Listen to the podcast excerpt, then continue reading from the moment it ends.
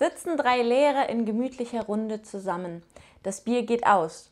Der erste, ein Gymnasiallehrer, fährt los, um Neues zu kaufen. Er kommt aber nach einer halben Stunde wieder. Scheiße, Polizeikontrolle, Bier und Führerschein weg. Fährt der zweite, ein Realschullehrer, los, um es besser zu machen. Kommt aber auch nach 30 Minuten zurück, ohne Bier und ohne Führerschein. Der dritte, ein Sonderschullehrer, fährt los und kommt schon nach kurzer Zeit mit Bier und Fahrerlaubnis zurück. Da fragen ihn die anderen zwei: Wie hast du das denn gemacht? Na, ich kenne doch meine alten Schüler.